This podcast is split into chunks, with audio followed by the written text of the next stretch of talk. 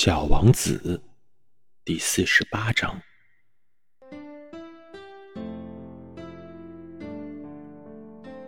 我到达墙边的时候，正好把我的这位小王子接在我的怀抱中。他的脸色雪一样惨白。这是搞的什么名堂？你怎么竟然和蛇也谈起心来了？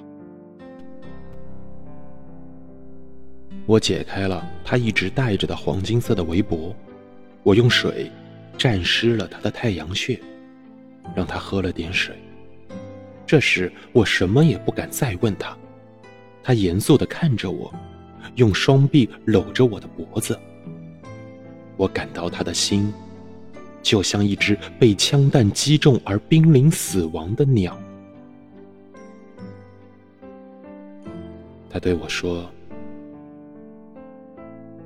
我很高兴，你找到了你的机器所缺少的东西。你不久就可以回家去了。你你怎么知道的？我正是来告诉他，在没有任何希望的情况下，我成功的完成了修理工作。小王子不回答我的问题。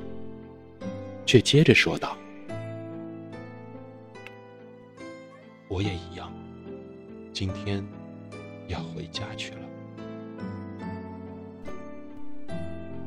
然后他继续忧伤的说：“我回家要远得多，要难得多。”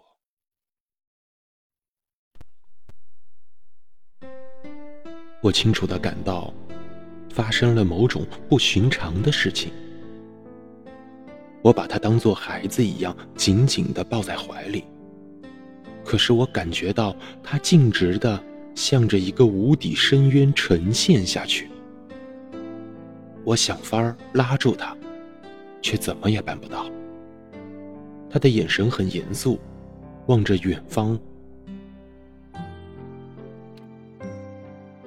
我有你画的羊，羊的箱子和羊的嘴套子。